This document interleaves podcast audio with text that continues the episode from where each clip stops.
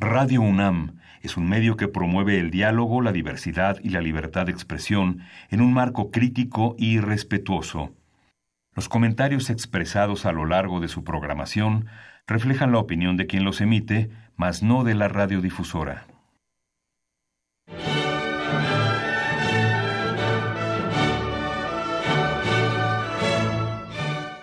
Diálogo jurídico.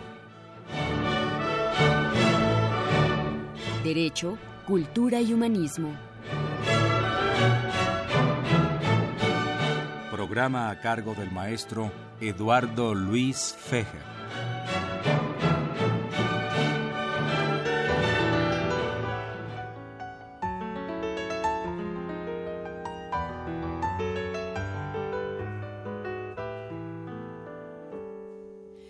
Que se quede el infinito sin estrellas o que pierda el ancho mar su inmensidad. Pero el negro de tus ojos que no muera y el canela de tu piel se quede igual. Si perdiera el arco iris su belleza y las flores su perfume y su color. No sería tan inmensa mi tristeza como aquella de quedarme sin tu amor. Me importas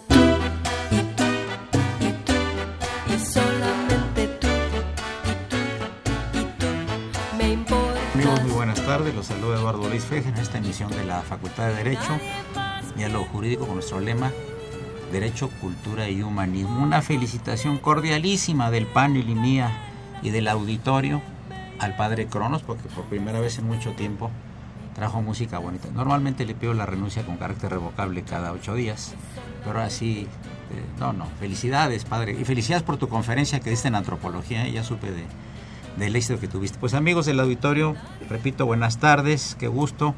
Eh, tenemos uh, cuatro distinguidos y distinguidas profesores y profesoras de la Facultad de Derecho que van a hablar de un tema muy interesante que le voy a pedir a la primera persona que voy a mencionar, aunque mencionaré inmediatamente las después, que abra el fuego. María Marta Rábago Murcio distinguida profesora de la Facultad de Derecho. Bienvenida, Martida. Un gusto tenerte en los micrófonos de Radio UNAM y de la Facultad. gracias, Luis. La querida maestra Fanny Pineda Gómez, también es profesora de la Facultad. El maestro Roberto de Jesús Tapia Castillo, distinguido procesalista. Muchas gracias. el licenciado David Salinas, quien es profesor de la Facultad y, entre otras cosas, experto en Derecho Marítimo. Muchas gracias. Platicando con Martita y platicando con la, la maestra Fanny Pineda del tema que querían ellas eh, comentar aquí en radio y que tenemos dos invitados adicionales que harán lo, harán lo propio, me dijo, hay que hablar del abogado, de la presentación del abogado, de la personal del abogado, de la función social del abogado. Martita, los teléfonos de Radio UNAM, en particular de la facultad, están abiertos para ti y para ustedes. Muchas gracias. ¿Por qué quieres empezar con lo del abogado? ¿Por qué te interesó tanto el tema? Mira, a lo largo de la trayectoria profesional he visto muchas críticas, he visto cómo se deteriora esa imagen. Habla desde la imagen física hasta la preparación, las capacidades, las habilidades. ¿Pero no está haciendo una generalización? Desgraciadamente no. Te puedo decir que hay una gran comparación que se hace con escuelas particulares, egresados de escuelas particulares en el área de derecho y egresados de nuestra facultad. Esa imagen, esa preparación, la forma de expresión, lo que transmiten con el cuerpo, pues Sí, bueno, pero estás hablando el lenguaje del cuerpo, Fanny Pineda. Yo creo que el lenguaje del cuerpo dice mucho, pero también puede ser que el lenguaje del cuerpo no digas nada, pero seas un buen abogado. Ahí no estoy de acuerdo yo con Marta Raba. Ahorita nos vamos a pelear muy fuertemente. okay. Bueno, realmente la expresión corporal si tiene que ver con la actitud de una persona ante la vida, si tiene que ver. Yo más bien, eh, antes de entrar aquí en una discusión, quisiera pues mencionar un poquito cómo se ve hoy en día a una universidad. Hoy en día las universidades del mundo están tomando una reconsideración sobre la misión que les ha sido encomendada. La misión es la misma, es educar y es preparar a los jóvenes fundamentalmente para enfrentarse a la vida, para tomar decisiones. Pero hoy en día la universidad dice, en este mundo globalizado, en este mundo tecnológico, en este moderno mundo en el que nos desenvolvemos, la universidad sí prepara a los alumnos, sí les da conocimiento, adquieren conocimiento, pero también tienen que adentrarse en las habilidades y en la creación. Porque el alumno tiene que saber qué hacer con ese conocimiento. Tengo el conocimiento, muy bien, pero ahora, ¿qué hago con él? Entonces dice, tenemos tres fases. Esta, darles conocimiento. Segunda, una preparación permanente para saber y saber qué hacer con lo que ya sé. Y la tercera es cómo expresarme ante los demás, ya siendo profesionista, cómo decir lo que quiero decir, cómo darle a entender que realmente puedo constituirme en el líder de esa persona que está solicitando mis servicios. Mira, eh, no sé qué opine Roberto Tapia al respecto. Bien, realmente hemos tenido pues toda una serie de, de abogados a lo largo de la historia que bueno, pues que, podrían ser algunos modelos realmente a seguir y otros totalmente deleznables, ¿no? La imagen del abogado ha ido desde lo más este lo más alto, por ejemplo Cicerón, que es uno de los grandes abogados de la historia de Roma, o aquí en México un hombre que al que le decíamos el hombre del corbatón a principios del siglo XX y que bueno, murió en la pobreza pero que era un gran líder. sin ser abogado. Sin ser abogado. Una, una de las anécdotas es esa, ¿no? Que un joven abogado le dijo, adiós, abogado sin título, y él le contestó de una manera muy eh, gallarda, adiós, título sin abogado. Además era español. Además, él decía que su gran amor era México, ¿no? Su, esposa. Sí, se hizo famoso porque hubo una pelea en una cantina en México, en los años 20 o 30, donde mataron a un marinero español. Y entonces se llevaron a todos a la delegación, y entre ellos estaba tomando ya el corbatón una copa, recién llegado a México. Y, defendió con tanta, tan airadamente al supuesto asesino que lo soltaron. Entonces cundió la fama de él en México y todos lo, lo ocupaban. No sé qué, qué opina el más joven de los profesores que está con nosotros aquí, el liceo David Salinas, al respecto. Claro que sí, doctor. Pues muchísimas gracias por la invitación con estas distinguidas personalidades entre ellos mi maestra Marta, que, cual tengo mucho respeto. Eh, yo creo que la imagen del abogado hoy en día se percibe desde muchas ópticas, ¿no? Porque podemos ver igual que la del médico, igual que la del músico, igual que la del pianista, eh, podemos ver a un abogado desde el mundo de la academia, ¿verdad? En el mundo de la investigación, en la enseñanza del derecho. Podemos ver a los abogados en los tribunales, en juzgados, ¿no? Podemos ver a, a los abogados en, en, muchos, en muchos contextos de tiempo, lugar y espacio. Y, y, yo creo que la imagen del abogado hoy en día sí tiene este pues una, una gran repercusión ¿no? entre la sociedad mexicana sobre todo. Una gran repercusión, pero eh, Martita, regresando a lo que decías, tú estás hablando de que a los estudiantes en la facultad o en las facultades les enseñemos una forma de hablar, Exacto. quizá una forma de presentarse, eh, que lo que hablen lo expresen con claridad, Correctamente. con propiedad. Esa es tu idea. Mira, Entonces tendría que haber algún curso sobre eso.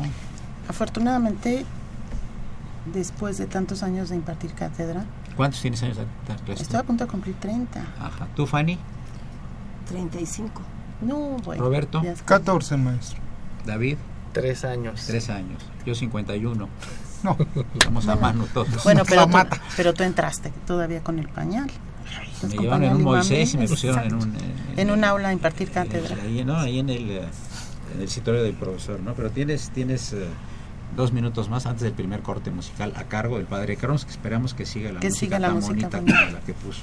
Mira, Luis, si yo te hago un cuestionamiento y te digo, ¿qué es más importante para ti? ¿El desarrollo profesional? Tú. ¿Tu desarrollo profesional? ¿O la imagen que transmites? ¿Está o no vinculado? Oye, aquí, aquí el que entrevista soy yo, a ver. Se la estoy volteando. Sí, sí, sí. Mira, como bien afirma la maestra Fanny, es muy importante los conocimientos. Pero como ella misma dice, ¿cómo los voy a transmitir? Y hay varias formas. Bueno, ahorita está la oralidad, pero pues hay sistema escrito en muchas cosas también. Exacto. Es una forma de expresión. Pero la imagen es el primer examen que pasamos en todos lados. Esa imagen proyecta. Es lo que das a conocer y quién eres y cómo eres. Aunque no sepas con, no conocimientos de derecho. No, cuidado. Todo está vinculado y van dos cosas unidas. Primero es tu imagen, que es tu primer examen. Y segundo es cómo proyectas tus conocimientos, cómo utilizas el conocimiento. Porque si no sería un fraude a la sociedad lo que hacemos. No es nada más la apariencia física. Y no me refiero a trajes caros, caros, ni corbatas caras, nada por el estilo. Es tu personalidad, quién eres. Hay personas que pueden traer un traje normal, no de marca, y impacta esa personalidad y su trato y sus conocimientos. Pero está ligado. Nuestra carrera es muy formal, muy, muy formal. Y lo primero que vendemos es la imagen. Don Agustín Narváez, acaba de llegar un mensaje que recibió Raúl Romero, el niño héroe de la radio, a quien saludamos con el afecto de siempre, que debe ser millennial porque ya tiene integrado un chip con un teléfono al oído y ya se fue porque ya le dio pena. Ya le dio miedo. Don Agustín Narváez pregunta, ¿existe rivalidad entre los sociólogos y los abogados? Y pregunta después, ¿quién incursionó primero en el campo del derecho? ¿Los abogados o los sociólogos? Pero lo dejaremos para el siguiente corte musical. R de UNAM, el alma mater del cuadrante. Soy Eduardo Luis Fejer y es el programa de la Facultad de Derecho. Gracias.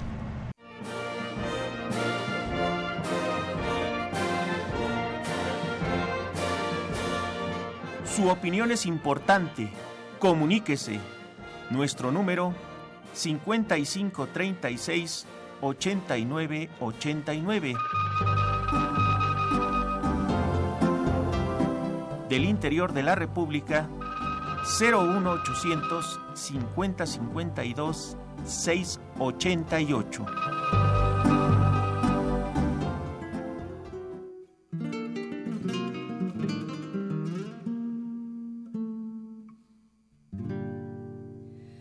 Nadie comprende lo que sufro yo.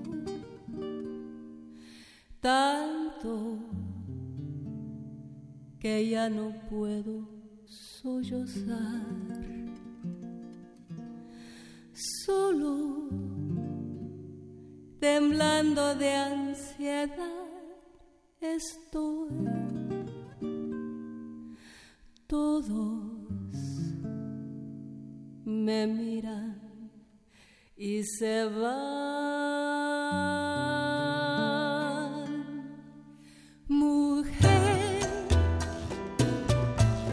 Si puedes tú con Dios hablar, pregúntale si yo alguna vez te he dejado de adorar. Al mar, espejo de mi corazón, las veces que me ha visto llorar la perfidia de tu amor. Continuamos, les recuerdo amigos del auditorio que se encuentran eh, presentes eh, la maestra Fanny Pineda Gómez, eh, Marta Rábago, Roberto Tapia y David Salinas. Repito la pregunta del señor Agustín Narváez, quien dice lo siguiente, ¿existe rivalidad entre los sociólogos y los, y los abogados? ¿Y quién incursionó primero, si en el campo del derecho o en el campo de la sociología? Sí, Fanny. Yo diría que el derecho no está desvinculado de la sociología. Pero yo, creo que, yo, pero yo creo que el derecho es anterior a la sociología, por eso es más bien como el siglo XIX, siglo XX, ¿no? Sí. Y el derecho siempre ha existido abogado, así creo, es, ¿no? Así es, desde antes de Cristo. Sí, claro. Roberto, por ejemplo. Por ejemplo, cuando usted nos daba la materia de historia del pensamiento económico, nos habló de Augusto Comte, del primer sociólogo o este El padre de la sociología. el padre de la sociología. Entonces no podemos decir quién fue el primero, pues primero fuimos nosotros los que nos hemos dedicado. Ahora el sociólogo tiene otra otra visión de la vida, más bien trata de explicar eh, los fenómenos sociales y nosotros lo que tratamos de hacer es defender derechos, establecer no- que hay obligaciones como normas, ¿no? Esa es nuestra función. Marta Rábago.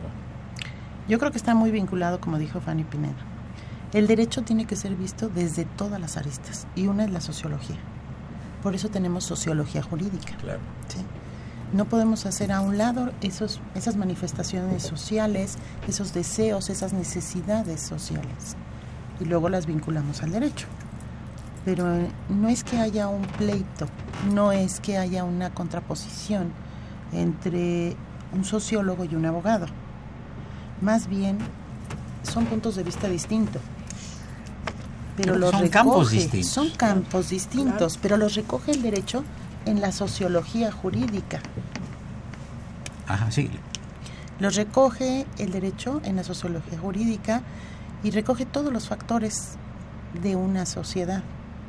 Obviamente no podemos decir que hay una rivalidad. Yo creo que más bien es una retroalimentación. O se, o se complementan, O ¿verdad? se complementan, por- exacto. Fanny, eh, ¿por qué estudiaste Derecho tú? Para que nuestro auditorio sepa quién es Fanny Pineda. Bueno, Fanny Pineda decidió estudiar Derecho a los siete años de edad. ¿Cómo? Y decidió estudiar Derecho por la cosa más simple por la que puede ver una niña, ¿no? Y es un,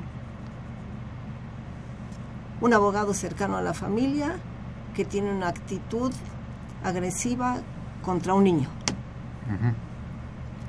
Y en ese momento decidí que sería abogado. Y así crecí. Ah, mira. Con ¿Te el molestó la deseo injusticia? Y la, sí, exactamente. Y la voluntad de ser abogado. Ajá, Esa es mi historia para ingresar a la facultad. ajá, ajá. Ah, qué interesante.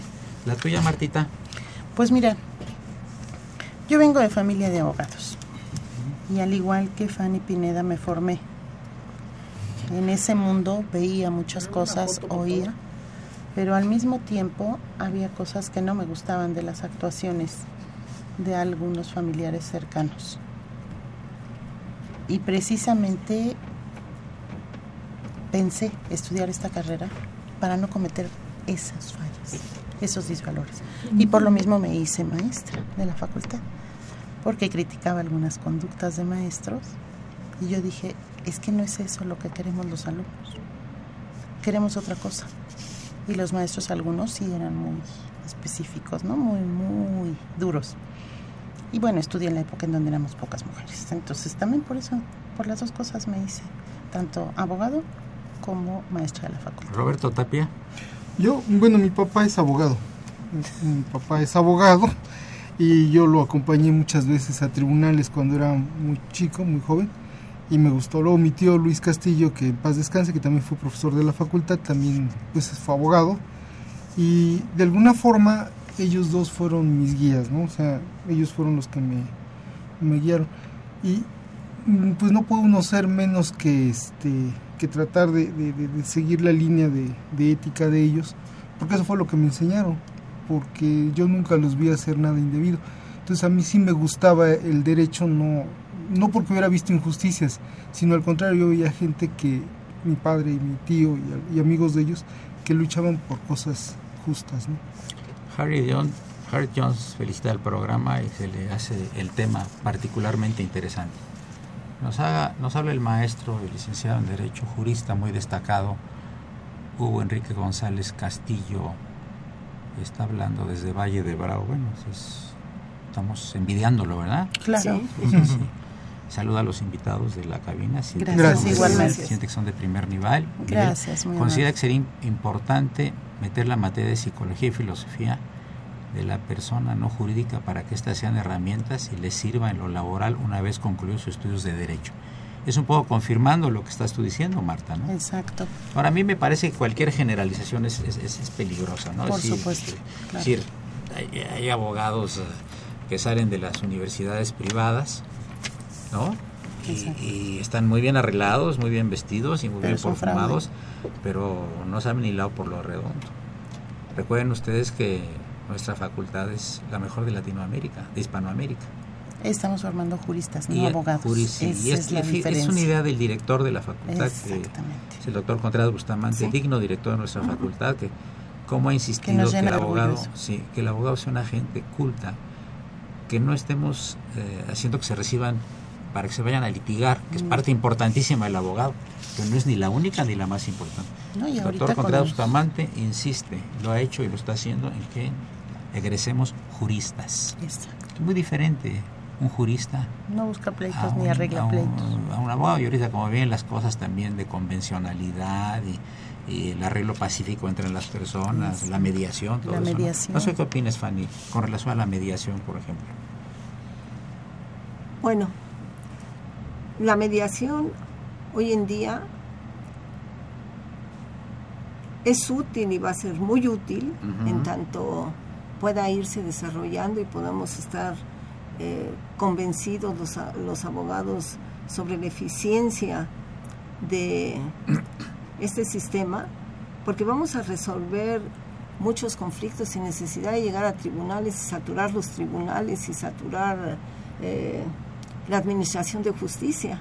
Realmente, si nosotros podemos resolver un problema con una buena solución, pues bienvenida. En el cubículo de mediación dice, un problema sin solución es un problema mal planteado. Sí, claro. Está ahí en los pasillos, ¿verdad? Sí. Y creo que es una cosa de Einstein o algo así por el estilo, ¿verdad? ¿Tú qué opinas como joven maestro, David Salinas? Respecto a los mecanismos alternativos de solución de controversias, eh, como la mediación, como lo es la, negociación, ¿no? Que, existe y que está regulada, creo que son eh, mecanismos bastante útiles, ¿no? Que, que, tienen por finalidad reducir esa carga de trabajo que hay en los juzgados, ¿no? en los tribunales, en donde pues día con día uno va y se acerca y vemos cantidad de gente que busca resolver problemas pues, muy cotidianos que se pueden resolver por, por medios, eh, mecanismos más sencillos y más prácticos. Entonces, en ese sentido, yo creo que, que, la mediación, la negociación, la conciliación, arbitraje y todas estas eh, medidas alternativas a la solución de conflictos son demasiado útiles hoy en día. Muy bien, saludamos en cabina a Víctor Aguilar, que ya se apareció por fin el fantasma en estas e, estos pasillos de reunión donde andan unos fantasmas errabundos como tú que de repente se materializan. El ectoplasma que despides se materializa, hablando en términos esotéricos. Hemos tenido programas, eh, sobre esoterismo aquí, muy, interesantes, y, además con relación al derecho. ¿no? Bien, Roberto Tapia, eh, ¿cuál sería, digamos, la formación ideal de un joven que ingresa a la facultad, vendrán ahora los nuevos de prepa en agosto a nuestra facultad. ¿Qué le vamos a decir cada uno de nosotros cuando lleguen los alumnos, los que tengamos primer año o los que estén en los siguientes años? ¿Qué se les puede decir? Bueno, lo primero que yo siempre, yo no tengo jóvenes de, primero, yo tengo de décimo normalmente, pero en mi experiencia lo que yo les he dicho, por ejemplo, a, algunos que tengo en otras facultades, sí es que en sus manos la universidad les está depositando la, la, facultad de, defender en este caso, en nuestro caso, la dignidad, la libertad, este, el patrimonio de las personas. El patrimonio es vida finalmente. Uno trabaja, invierte muchos años en una casa, está invirtiendo su vida. Entonces, cuando estamos invirtiendo nuestra vida en nuestros bienes, estamos invirtiendo nuestra dignidad, nuestra libertad, yo creo que, al igual que el médico, tenemos la obligación de, servir con, lo mejor que tenemos, ¿no? Ahora, una cuestión que sería muy interesante es siempre recordarles que Eduardo Couture, un maestro uruguayo, nos hablaba de los mandamientos del abogado, nos decía que teníamos que estudiar. Vamos a comentarlos después del corte musical. Con todo gusto, Los mandamientos del, del abogado, llegamos casi a la parte media de, el programa. Soy Eduardo Luis Feje, es el programa de la Facultad de Derecho, Diálogo Jurídico, nuestro lema Derecho, Cultura y Humanismo.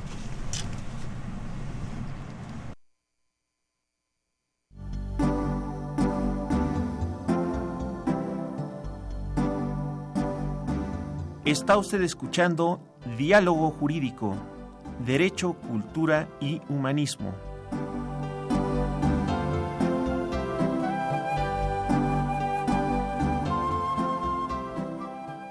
a través del 860 de AM.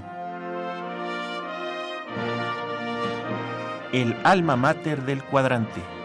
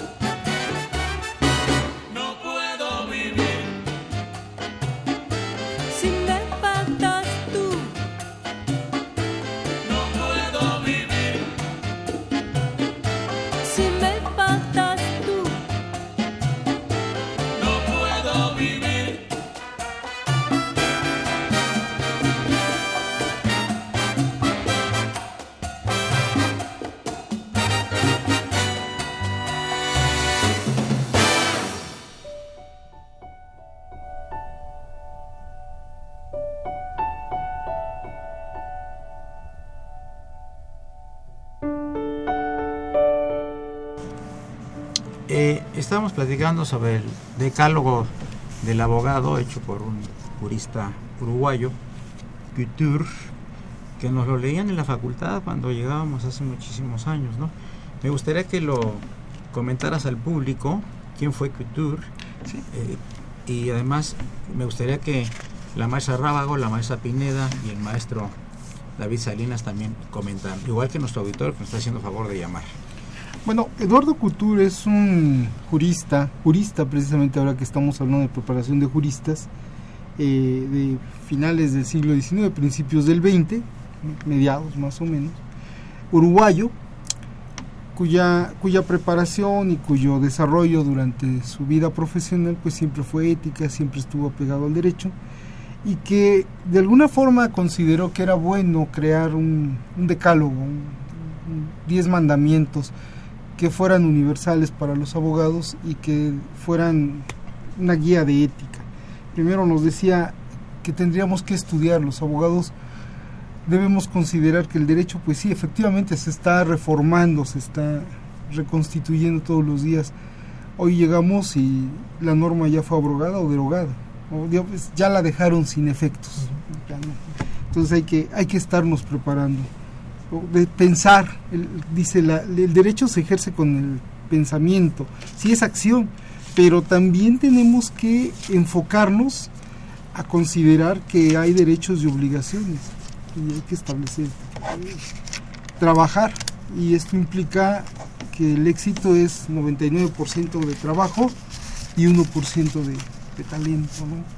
Eso es, en grandes palabras.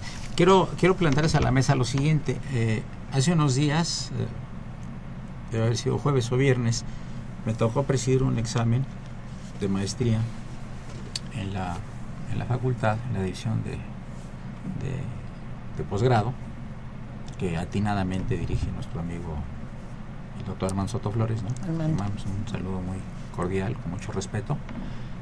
Y la alumna hizo una tesis sobre cuál es el futuro de la robótica interesante y que, se va tiene que hacer una nueva legislación para controlar los robots que seguramente van a sustituir a los trabajadores o puedes programar a un robot para que vaya a hacerle daño a otra persona. Entonces eh, resulta que le pregunté a la sustentante que de dónde le salieron estas ideas. Dice bueno es que ella desde chica le gustó la ciencia ficción y ya cuando se crió, cuando creció que ya es adulta pues está viendo que ya no es ciencia ficción lo de los robots. En varias partes, varios hospitales, inclusive de México, ya los que operan son los robots. Yo no sé qué opina el auditorio de los robots y el control jurídico que tendrá que ser a futuros de los robots, aunque ya la Unión Europea ya mandó unos lineamientos generales sobre la cuestión del control de los robots. ¿Cuál es tu opinión, Marta, Fanny, David y Roberto? Marta, Fanny, David y Roberto. Ok, mira, yo siempre les digo a mis alumnos que la sociedad se mueve constantemente. Yo no hablo de transformaciones, de evoluciones, digo de movimientos. Y el derecho recoge esos movimientos y obviamente los tiene que regular. Al aspecto, el aspecto de la robótica es un tema muy novedoso que dentro de unos años va a ser pan comido, pero sí se tiene que regular el uso, la transformación, el para qué tampoco podemos programar máquinas para matar. Tampoco podemos sustituir el intelecto del hombre para realizar actividades. Porque si eso fuera, pues entonces metemos en, un programa todas las leyes y le, le ponemos el problema y que nos resuelva. No. Esto tiene que ver con uno de los mandamientos. El derecho se aprende estudiando, pero se ejerce pensando. Y el robot no piensa. No va a sustituir. No puede sustituir al ser humano. Que el ser humano lo utilicemos para determinados fines, para ayuda, para todo, sí, es correcto. Pero el derecho sí va a regular en forma general todos los que son campos de investigación, pero en cada país tenemos que irnos hacia nuestra legislación. No podemos generalizar eh, la investigación, no podemos generalizar las reglas del uso y la explotación de esto. ¿no? Sí, te voy a decir una cosa. Este, el asunto es muy complicado. ¿eh? Exacto. Muy complicado porque a lo mejor preparas un robot para que se autodestruya o destruya a alguien. ¿Eso cómo lo puedes controlar? Exacto. Decía la alumna, no, pues este eh, se va a buscar la fuente. Bueno, pero si un señor arma un robot en la montaña y, le pone un cassette o un microchip o lo que sea para hacerle daño a alguien, puede pasar, ¿no? Por esto nos están, nos están hablando del Hospital de la Raza, que el Departamento de Optometría y Oftalmología están escuchando con mucha atención el programa. Hombre, pues muchas gracias. Eh, Mosía Chávez Flores. saludos a Un saludo de ese departamento de... Y gracias por escuchar. Gracias por escucharnos. Creo que ya son los únicos que nos escuchan. Pues pero bueno, ya es, es una ventaja. Esperemos que de nuestra... Entonces, ¿qué opinas, Fanny, todo esto de la robótica y el futuro? Bueno, el futuro ya llegó, como decía la alumna. Ella lo veía de niña como ciencia ficción y hoy es una realidad. Hoy en día podemos encontrarnos con un robot en la calle y no sabemos que es un robot, porque hasta la piel parece piel humana, habla como una persona humana y ve como una persona humana. El desarrollo de la tecnología y la programación de los robots hoy es tan evolucionada que algunos científicos están diciendo que hay robots que han mejorado su programación y que tienen sentimientos y que piensan y que reaccionan como un verdadero ser humano. Aquí ya no estamos como en la primera revolución industrial donde la máquina iba a suplir al hombre, simplemente en las tareas físicas. Hoy en día la gran duda y la gran preocupación es si realmente un robot va a poder suplir a la mente humana y va a poder suplir a la imagen humana un robot que hace una cirugía. Mm, aquí, ¿quién va a ser responsable del éxito o el fracaso? ¿El robot o el médico? Si necesitamos al derecho incursionar en esto, como lo sabemos todos, lo hemos sabido a través de la historia, el derecho siempre va un paso atrás de la evolución de la humanidad. Por eso es que vamos atrás, ya que surgió entonces debemos resolverlo, reglamentarlo, porque antes no podemos adivinar.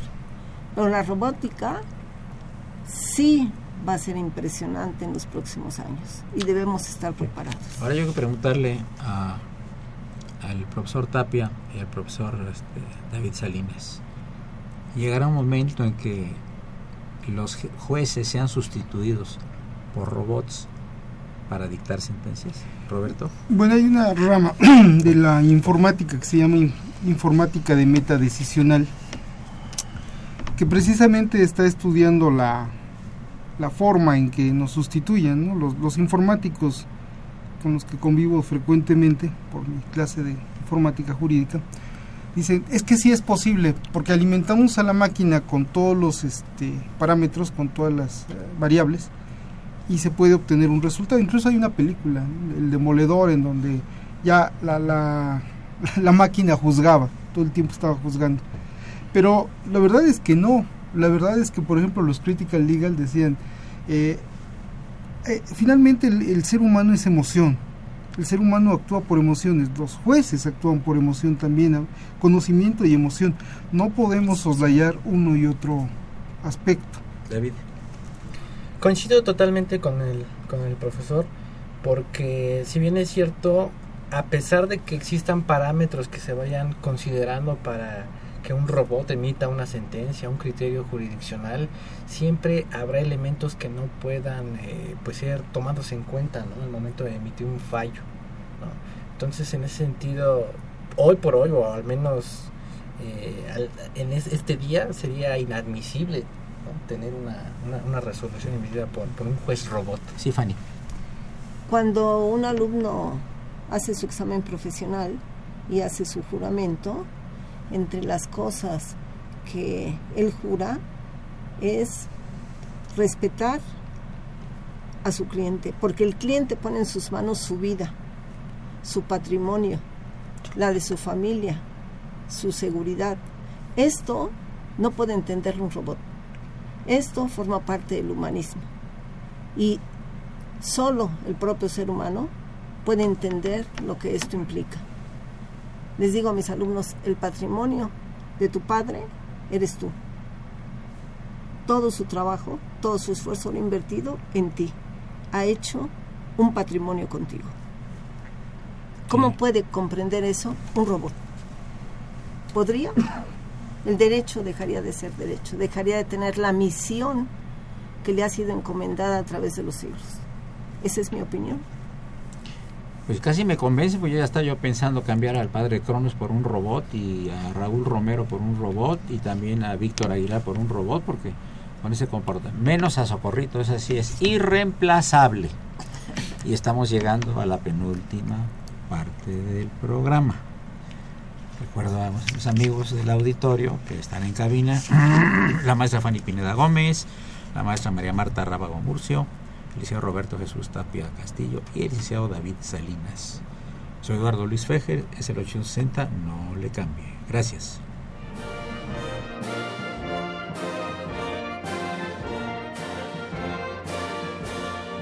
Su opinión es importante. Comuníquese.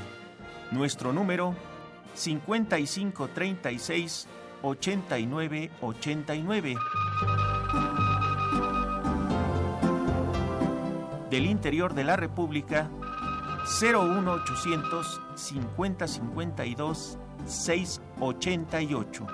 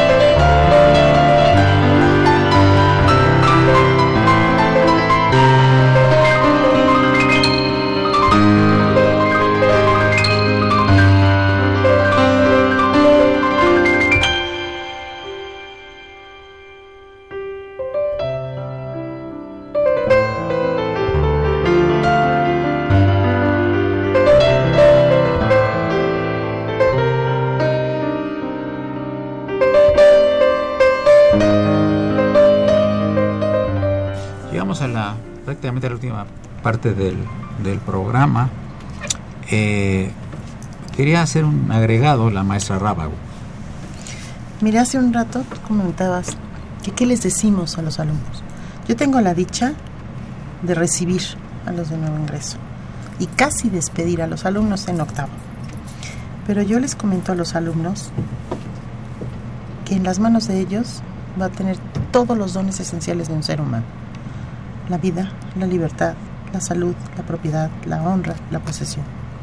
En la carrera de medicina, pues sí, es muy importante. Tienen la salud y la vida, pero también la tiene el abogado. Y esas, esos mandamientos sí se los leo. Cuestión que la nueva tecnología, los robots, los programas, etcétera, no pueden valorarlo. Es muy importante la valoración que tú le estás dando a la problemática que se presente. Y eso no lo puede hacer un programa no lo puede hacer un robot. Aunque se diga que el robot prácticamente está pensando.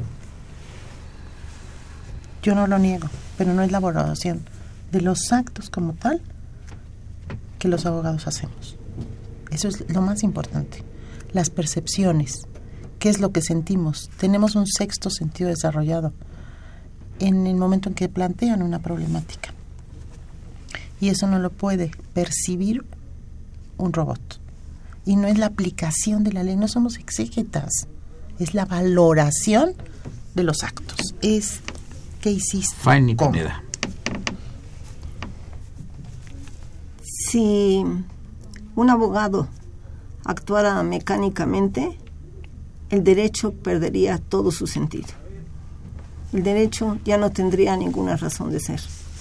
Podemos armar un coche mecánicamente, podemos eh, cocinar mecánicamente, pero atender el asunto que le ha sido encomendado al derecho, que es la seguridad, la convivencia pacífica, la tranquilidad de la sociedad, la convivencia de un mundo completo. Eso no lo puede tener nadie en sus manos más que el ser humano. No creo que el robot está hecho a imagen y semejanza del ser humano. O sea, el cerebro humano ha sido estudiado y hemos procurado programar las computadoras imitando las funciones del cerebro. Pero en ese cerebro hoy en día la neurología que ha evolucionado dice, no es el corazón el que manda los sentimientos, es el cerebro. Y esta parte del cerebro aún no ha sido explorada. Y todo este sentir que es humano, única y exclusivamente humano, de entre todos los seres humanos, es específico del ser humano, eso estamos a años luz de que pueda ser imitado en un robot. David. Claro que sí, yo también comparto la, la opinión de la maestra Fanny. Desde luego, eh, la tecnología pues avanza a pasos agigantados todo el tiempo, ¿no? Y los sistemas eh, actuales, ¿no? En, computadoras, ¿no? A veces se hace la comparación, ¿no? Este, de cerebro a computadora y realmente es al revés, ¿no? O sea, la computadora funciona como un cerebro, ¿no? Entonces, este, y digo, realmente también las computadoras son creadas, fabricadas, eh, procesadas por seres humanos. Desde luego no son entes perfectos, ¿no? Desde luego tienen ciertas eh, particularidades que las hacen imperfectas, ¿no? A su vez. Entonces, si, si el ser humano, que es quien crea esta tecnología, quien la desarrolla y es un ser humano que aunque utilice ciencia exacta y demás mecanismos que quiera controlar, jamás van a ser precisos los datos que vaya a arrojar un robot que va a ser programado por un ser humano. Muy interesante. Roberto. Sí, bueno, realmente cuando hablamos de inteligencia artificial tenemos que entender que lo que se está tratando es de eh, imitar algunas funciones del cerebro. Pero pensar, pensar, pensar, la máquina no piensa. La máquina solo imita, solo desarrolla y procesa datos. Puede llegar a conclusiones que pudieran ser válidas, pero el cerebro humano hace mucho más que procesar datos. Es decir, los introyecta, los analiza, los cuestiona, los, los emotiva, los vuelve emotivos y esto es lo que hace diferente al cerebro humano de cualquier cerebro que podamos fabricar de manera artificial. Eh, y, por ejemplo, les digo, Isaac Asimov decía, hay que crear leyes de la robótica para evitar que el robot nos dañe. Claro. Pero este, pero estamos a años luz, como decía la maestra. Pues quién sabe, ¿eh? de llegar a, tener un cerebro tan perfecto, no lo sé. No, no, no, bueno, si no lo tenemos nosotros como seres humanos, menos lo va a tener un robot pero de que van a hacer una serie de funciones que no ah, hacemos, algunas que los van a teledirigir, es muy delicado. Pongan ustedes a pensar en, aspectos bélicos, ¿no? Sí, como no tiene sentimientos, pues igualmente la guerra significa... sí, sí, o, eh, tripulan un misil o, un tanque y pues eh, se destruyen con el tanque o alguna... O sea, eh, es, es terrorífico, ¿eh? es un, un poco como esta cosa que, que eh, descubrieron del genoma humano, ¿no? Igualito. Que igual, eh, cuando nace te pueden decir, mire usted, señor fulano de tal, usted nació tal día y usted va a fallecer de esto tal día. Imagínate que nos digan a los seres humanos eso. No, es, no terrible. No habría especie humana. No, no, no, pero que, que, que, decir, que, te, que digan al bebé, a la mamá del bebé, este, este bebé le va a durar, va a vivir 89 años o 90 años, o va a fallecer en 30 años o 40 o 50, porque parece que lo que han descubierto el genoma se puede ver eh, también lo que son las, las enfermedades que posiblemente tenga como tenemos cualquier ser humano, ¿no? Pero también las está Pero también las está y la fecha de caducidad. La fecha de caducidad, claro. Sí, Martita. Pero los está aislando. O sea, también están estudiando eso. Que si hay una predisposición a determinada enfermedad, se pueda corregir. No, claro, esa es la idea. Esa es la idea. Ahora, yo no pienso que sean años luz. La tecnología avanza. ¿Cómo estaba la tecnología en el año 2000? ¿Y cómo estamos ahorita? Y en 18 años, ¿eh? Y son 18 años. Son 180 grados. Automóviles sin tripulantes, sin chofer, ¿no? Las comunicaciones, no vamos lejos. Al minuto todo, al instante todo. Entonces, años luz no, es muy rápido. Y el derecho está teniendo que trabajar muy rápido, porque todos los días hay tecnología. Todos los días. Porque si no nos van a ganar los robots, ¿no? Nos van a ganar los robots. Bueno, pues ya el padre Carlos me está haciendo la señal de que tenemos que terminar el programa. Yo le agradezco muchísimo a Fanny Pineda Gómez, muy distinguida jurista de nuestra Facultad de Derecho. Al contrario, muchísimas Apreciada amiga, su presencia y comentarios. ¿eh? Gracias, maestra. La querida maestra María Marta Rábago Murcio, también cantadora. Muchas gracias. Por eso tienes un hijo muy brillante, muchas felicidades. Ah, Sabemos muchas que gracias. es un funcionario muy importante del Banco de México y que es sumamente prestigioso, ¿no? Gracias. Eh, Roberto es Roberto de Jesús. No, Jesús. no. Roberto Jesús Tapia Castillo, profesor de la Facultad de Derecho, muchas gracias por tu Gracias. presencia. Y, y el licenciado David Salinas, también le agradezco mucho. Llegaron los recados aquí de Agustín González, dice, los robots pueden ser sujetos de derechos y obligaciones, ya será contestado próximamente. Y Javier González de Iztapalapa, los robots pueden ayudar a tener una mejor calidad de vida. Pues yo creo que sí, todo Sí, lo que se, se trata de mejorar al ser humano, hay que usar la tecnología que sea para mejorarlo, ¿no? Bien amigos, muchas gracias Socorrito Montes por su por los controles, la imagen siempre grata del padre Francisco Trejo, que fue un éxito la presentación de su libro en antropología, muchas felicidades. Eh, eh, la asistente de producción, eh, Víctor Aguilar, que ya encarnó porque era un fantasma, y desde luego el niño de la radio, Raúl Romero Escutia. Soy Eduardo Luis Fejer, la mejor de las tardes, y continúen en 860, esto es Radio UNAM, el alma mater del cuadrante.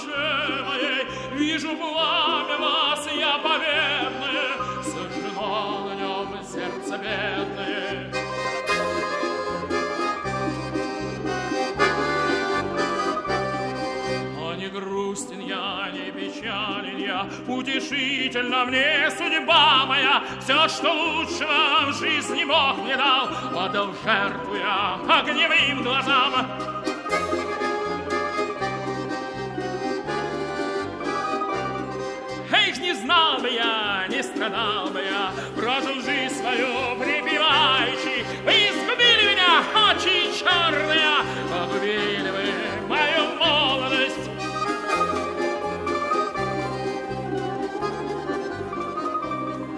Очи черные, очи страстные, очи жгучие и прекрасные, как люблю я вас, как боюсь я вас, кстати, увидел я вас недобрый час. Как люблю я вас, как боюсь я вас,